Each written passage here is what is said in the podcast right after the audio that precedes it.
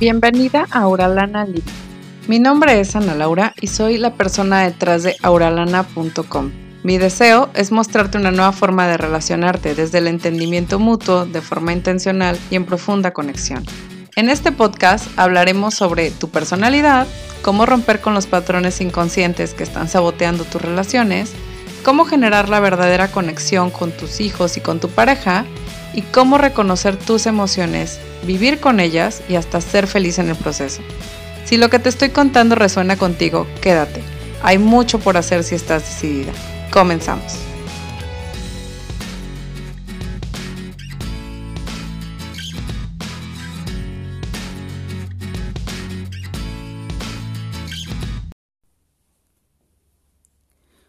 Bienvenida a este nuevo episodio. Hoy vamos a hablar de cómo saber si estás en la relación indicada. Esta ha sido una pregunta súper, súper recurrente.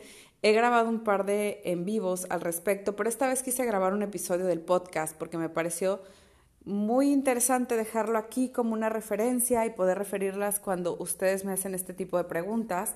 ¿Cómo saber si estoy con la persona correcta? ¿Cómo saber si estoy en la relación indicada? ¿Cómo si cómo saber que sí estoy con quien estoy destinado a estar, ¿no? En este episodio vamos a hablar de eso, vamos a hablar también de los principales errores que cometemos cuando estamos en esa búsqueda de la persona correcta o la pareja ideal y el cambio de mentalidad que va a cambiar tu forma de vivir esa, esa experiencia de estar buscando a la pareja ideal, ¿no? De estar buscando a la persona correcta para ti. Bueno, primero que nada, quiero que sepas que yo también me he hecho esta pregunta y que personalmente lo viví desde, pues desde mi paradigma del amor romántico, ¿no? Por una parte, de repente yo tenía relaciones que no iban bien, pero terminar sonaba como demasiado definitivo, como que estaba cometiendo un error terrible, dejando ir al amor de mi vida. Era como, no te rindas, ¿no? Creo que esa era la parte que yo tenía, como este, no te rindas, lucha por el amor de tu vida, este, los problemas van a pasar, ya sabes todo este rollo.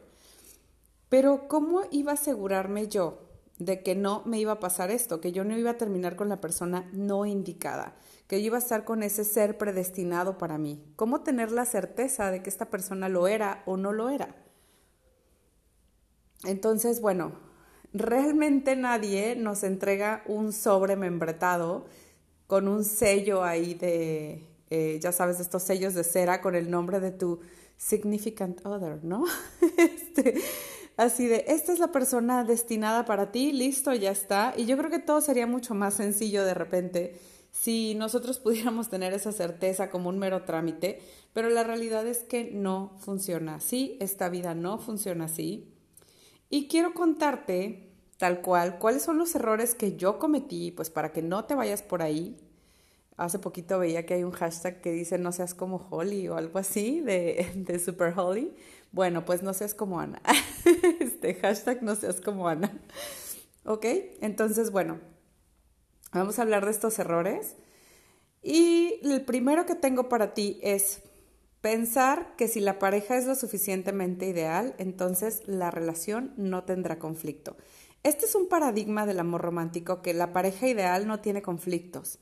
La pareja ideal arregla sus, sus diferencias con un flow, con una belleza, con un, ya sabes, que parece que todos están caminando sobre nubes, no es real. No es real, no es como de fueron después del matrimonio fueron felices para siempre.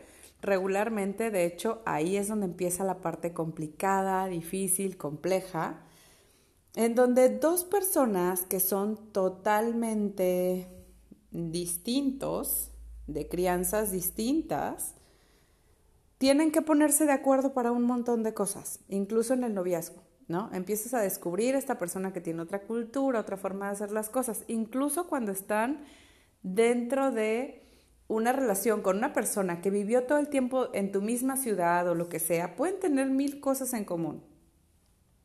Pero por supuesto se trata de otra persona con otra forma de pensar.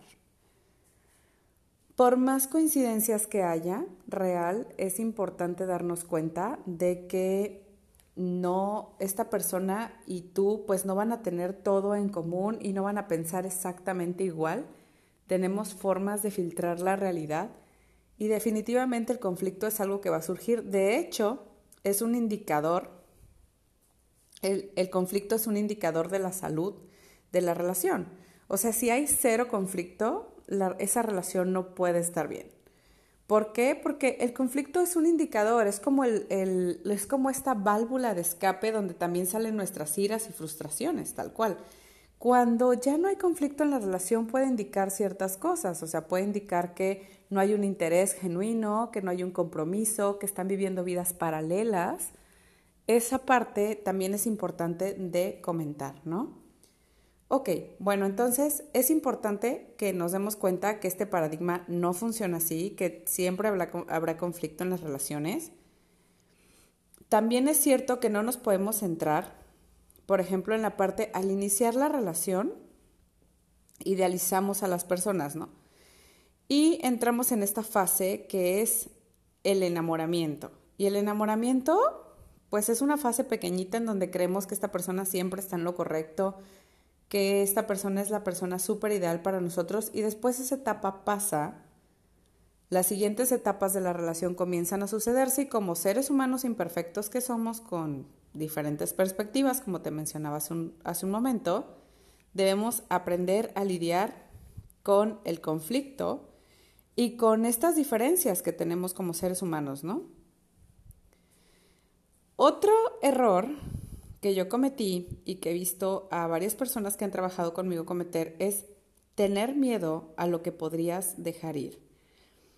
Porque de repente te obligas a continuar en una relación por miedo a la, a la posibilidad de lo, que, de lo que podría ser, por ejemplo, porque piensas que existe una sola persona para ti y solamente esa persona va a poder hacerte feliz y de repente nos hace este tipo de pensamiento aferrarnos a relaciones que pueden lastimarnos o no tener sentido. Porque pensamos que si abandonamos, que si soltamos, entonces vamos a estar condenados a vivir en soledad o en insatisfacción. Es que nadie me va a llenar como esta persona.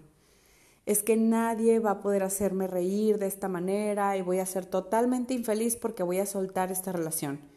Si la relación lastima ahorita, va a seguir lastimando, a menos de que generes un cambio. El cambio, como siempre les digo, empieza por ustedes, empieza por mí, empieza por cada persona, pero real, o sea, es importante darnos cuenta hasta dónde nos estamos nosotras solitas o nosotros solitos encadenando a la idea de esta otra persona por lo que podrían llegar a ser, ¿no? Porque solamente esta persona te va a poder comprender de esta manera. Yo me acuerdo que hace tiempo hablaba con una amiga y esto tiene muchísimos años. Y ella me decía que todos tenemos esa persona a la que quisimos más que a los demás.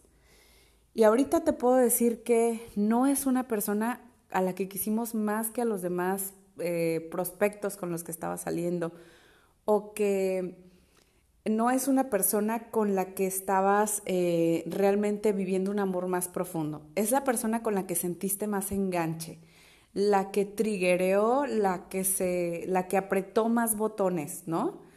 De tus heridas de la infancia, de tu subconsciente, de este, eh, esta parte de nosotros reptiliana en donde empezamos a, a revivir ciertas cosas que están guardadas allí, ¿no? En este modo supervivencia. Entonces, por eso surgen los dichosos innombrables, ¿no? Este, porque estas personas regularmente se convierten en eso, en este innombrable que, que al final del día no es otra persona más que con la que te enganchaste más, con la que te decía que apretaba estos botones de forma inconsciente, porque ellos tampoco son conscientes o ellas tampoco son conscientes, de que están haciendo esto, pero real nos pasa, ¿no? Entonces, no te aferres a una relación que no, que no está teniendo sentido.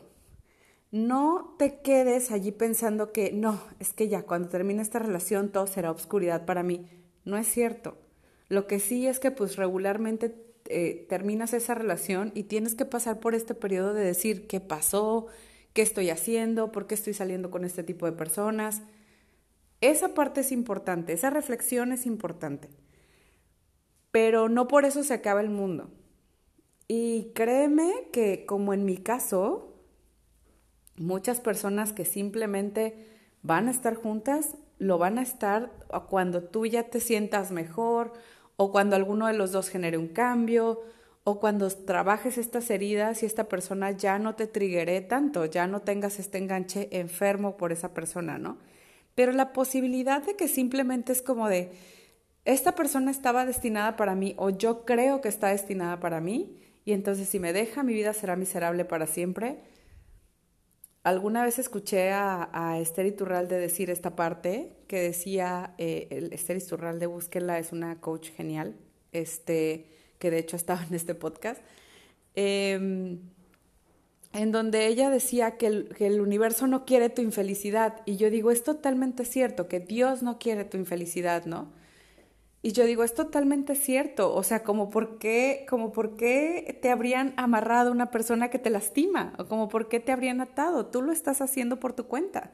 Y es importante que, que reconozcamos, perdón, nuestra responsabilidad en ello. ¿Sí? Ok, bueno, voy al siguiente error y es constantemente preguntarte si no hay alguien mejor para ti allá afuera.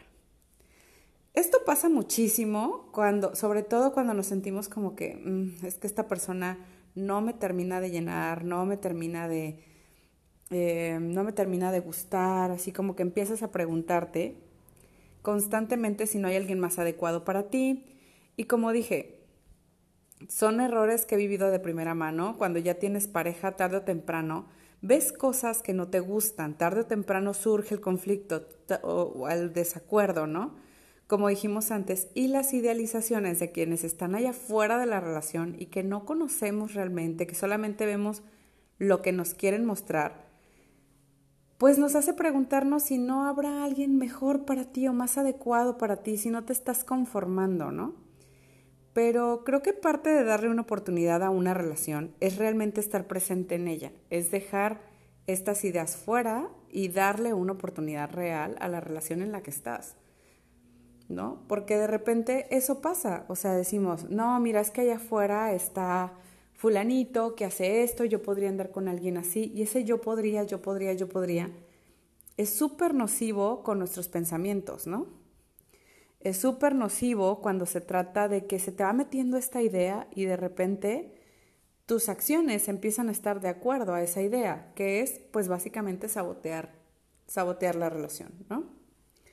Y bueno, ahora sí quiero hablarte de eh, mis conclusiones sobre este tema y mi propuesta para ti.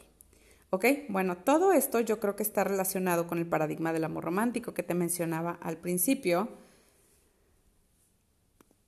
Nuestra cultura, nuestra sociedad nos dice, la sociedad en la que estamos inmersos nos dice cómo debería de ser el amor. Y de repente la romantización de él, pues puede ser tiene mucho que ver con machismo, con patriarcado, ya sé que son palabras que de repente no les gustan, pero bueno. Em, en el amor romántico se propone pues que las emociones están por encima de todo, todo depende de cómo te sientes. Me siento bien en la relación, me siento mal en la relación, pero es importante notar, no somos nuestras emociones. De repente nos ponemos en este plan, ya saben, como de es que no se siente bien, es que no, no me, no me siento bien y todo tiene mucho que ver. Si yo quiero estar con esa persona ahorita, entonces como una urgencia, como, ah, es que me siento solo, entonces quiero estar con esa persona, listo, ya, resuélvemelo. No es así como funciona. Las emociones definitivamente son indicadores. Son cosas a las que debemos de escuchar y observar y filtrar cuál es el mensaje que traen detrás. Pero no por eso significa para nada que nosotros tenemos que, ya, siento soledad, entonces listo, voy a rodearme de gente y olvidarme totalmente de por qué realmente me estoy sintiendo de esta manera o qué es lo que está desencadenando realmente mi ira, ¿no?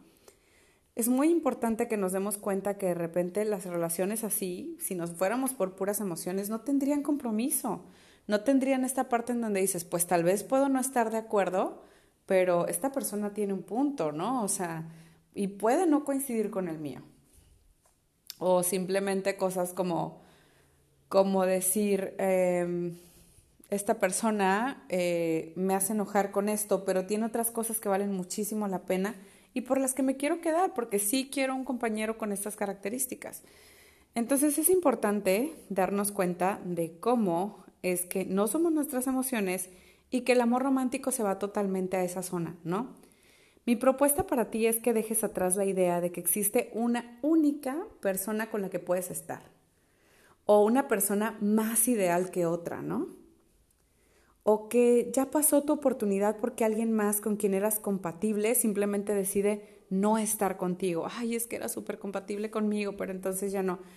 Y no sé si se han fijado, pero tiene mucho que ver. La gente siempre te dice, mm, es que sabes que no eres compatible con él, ya listo. Eso me ha pasado muchísimo ahorita que estoy estudiando un poco de astrología y todo este tipo de cosas. Me ha llamado, es un tema que me ha llamado la atención, nada más. Y me pareció importante que muchísima gente se va con él, es que sabes que no son compatibles. O ustedes sí son compatibles y tú así de, pues a mí ni me gusta el tipo, ¿no? Pero es que son súper compatibles. Esa parte yo creo que es como un poco tomarlo como si hubiera parejas predeterminadas para estar contigo o no. La realidad es que no funciona así, o sea, la atracción, que es a lo que se refiere eso, la atracción va a suceder por ciertos, eh, lo que te decía, de una forma muy subconsciente, ¿no? Y eso es como más representativo que todo lo demás. Y claro, existen niveles de compatibilidad más alto o más bajo dependiendo de una personalidad o de la otra. Em, sin embargo, sí tenemos que tomar en cuenta que esto influye más a la hora de la atracción y de repente a la hora de, a la hora de ya estar en la relación tiene más que ver con con inteligencia emocional, con aprender a manejarnos, aprender a comunicarnos, que con qué tan compatible o qué tan atraída te sentiste al principio. Porque creo que la compatibilidad tiene mucho que ver con eso. O sea, sí, qué padre que unas personas, por ejemplo, ciertos efectos de carácter no les influyan tanto como otros. Sin embargo, te digo, esto pasa mucho sobre todo al principio de la relación, como que el hecho de la compatibilidad o de los triggers que pudieran desatar en cada uno, no tiene tanto que ver con eh, la convivencia, porque la, convivencia sí va a ser afectada, pero después, pero al principio es más bien una cuestión de atracción. Y una vez que pasa esa atracción, pues básicamente empezamos a lidiar con lo que sea que haya, ¿no? O sea, con esos, esos defectos de carácter, con esas eh, partes en donde esta persona puede ser más o menos iracunda, más paciente o menos paciente, todo este tipo de cosas.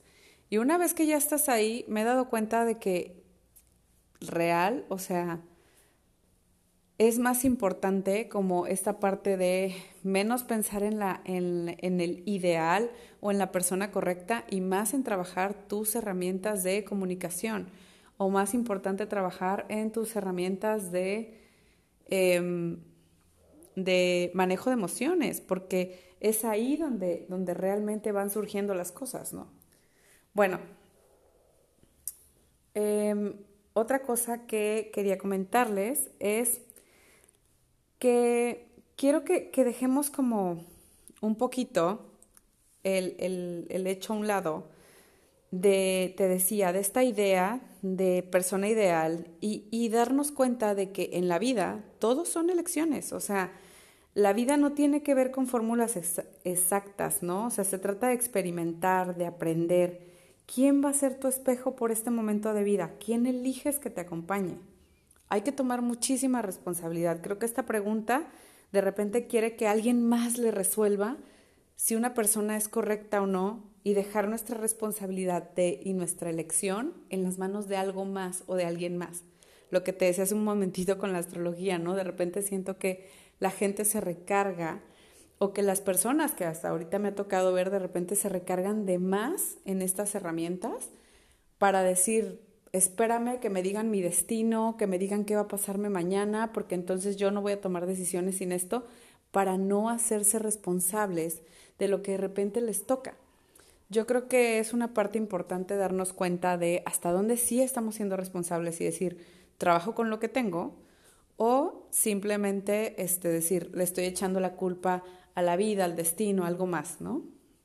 Este episodio está siendo traído a ti gracias a mi programa Transforma tu relación en 60 días, donde no tienes que dejar de amar, solo cambiar la forma de hacerlo. Conoce este programa en auralana.com.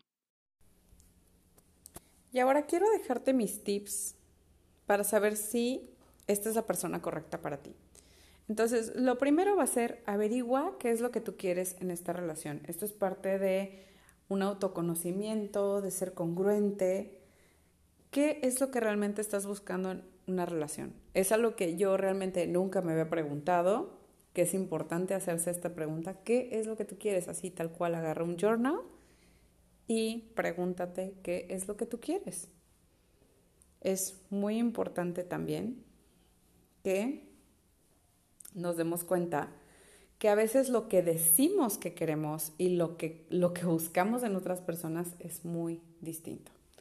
Es muy, muy distinto, de repente es un poco em, engañoso la forma en la que decimos, ah, bueno, yo quiero una persona que sea estable económicamente. Y no quiero decirte la cantidad de veces que he visto esto, me dicen, quiero una persona que sea estable económicamente. Yo, ah, ok, perfecto. Y los hombres con los que salen regularmente así de, ah, pues sí, es un chavo, pues tiene esto y esto, tiene muchas virtudes, la, la, la. Y de repente es como de, oye, pero este, tiene deudas o es una persona que no sabe proveer para sí mismo o es una persona que tiene un muy mal control financiero, todo este tipo de cosas, ¿no?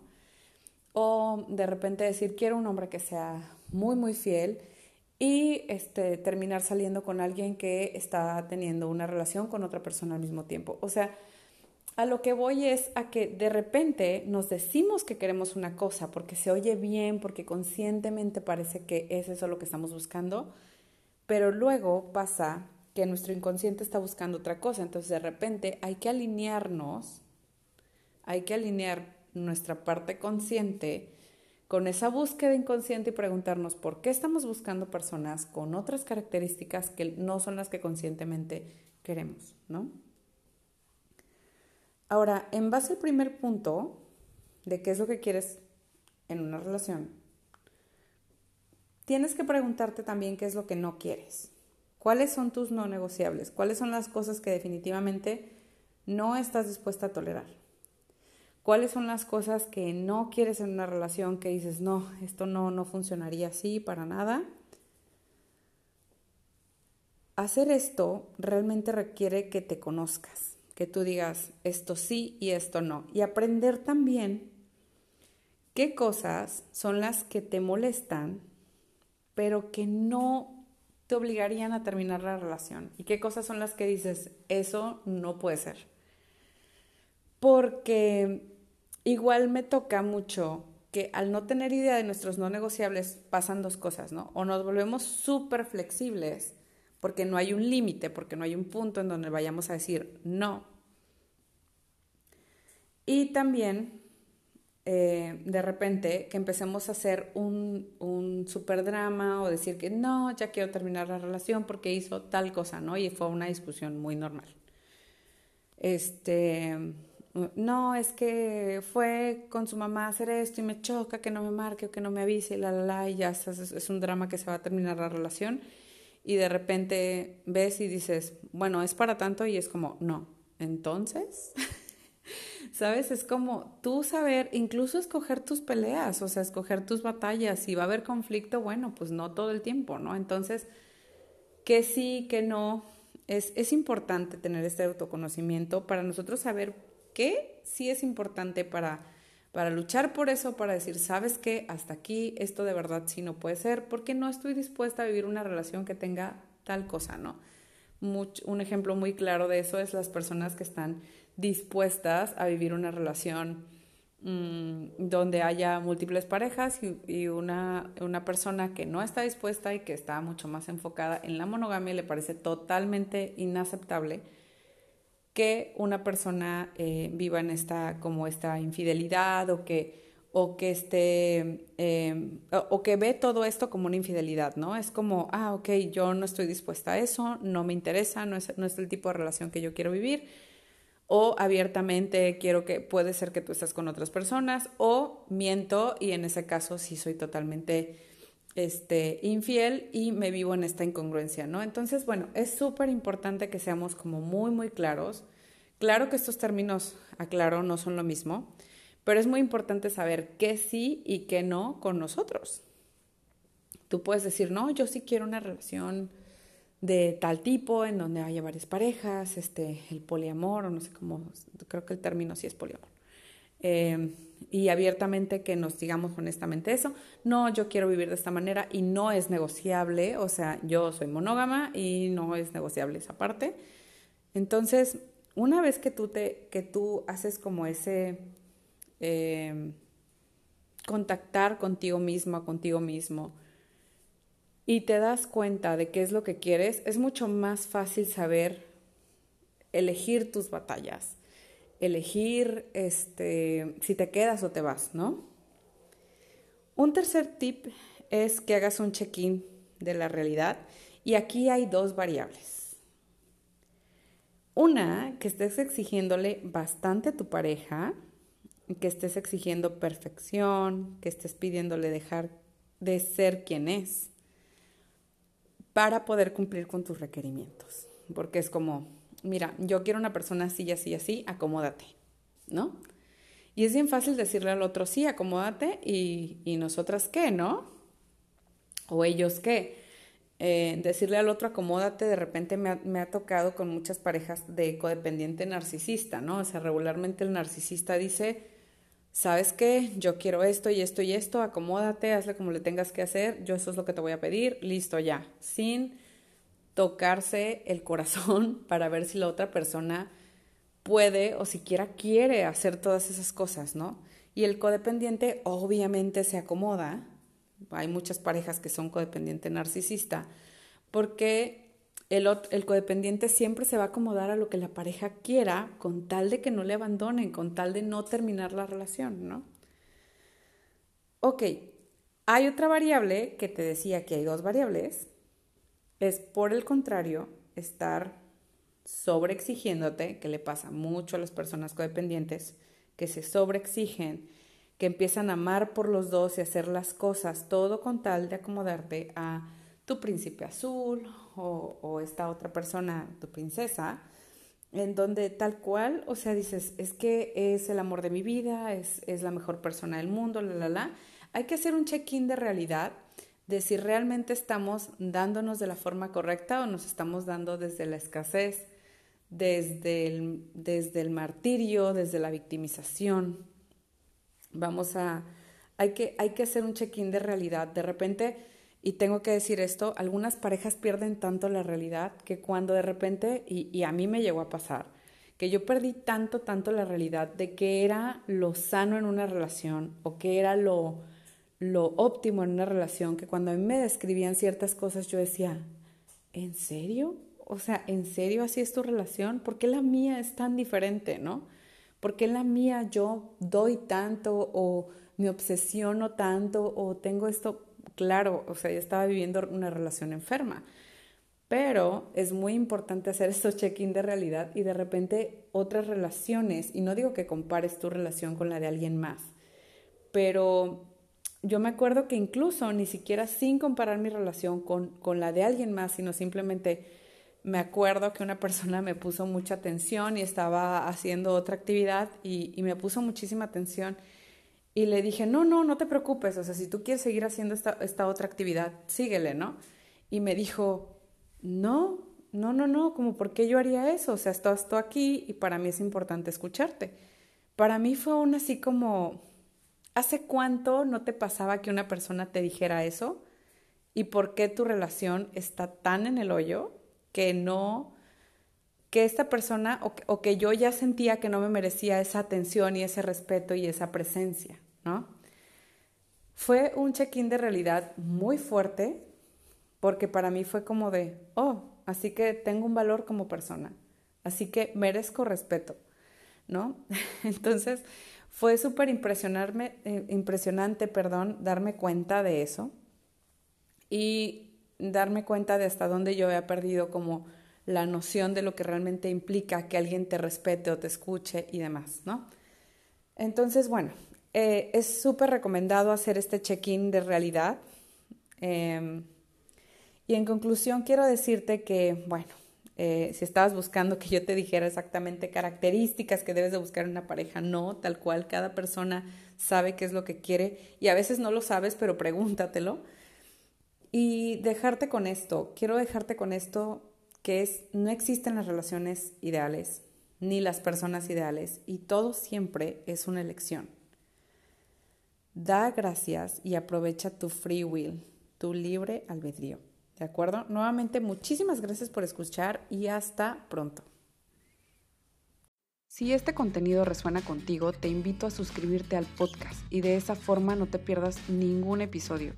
Compártelo en tus historias de Instagram y etiquétame o envíame un mensaje directo. Recuerda que solo así puedo conocer tus opiniones y de paso nos ayudas a llegar a más personas.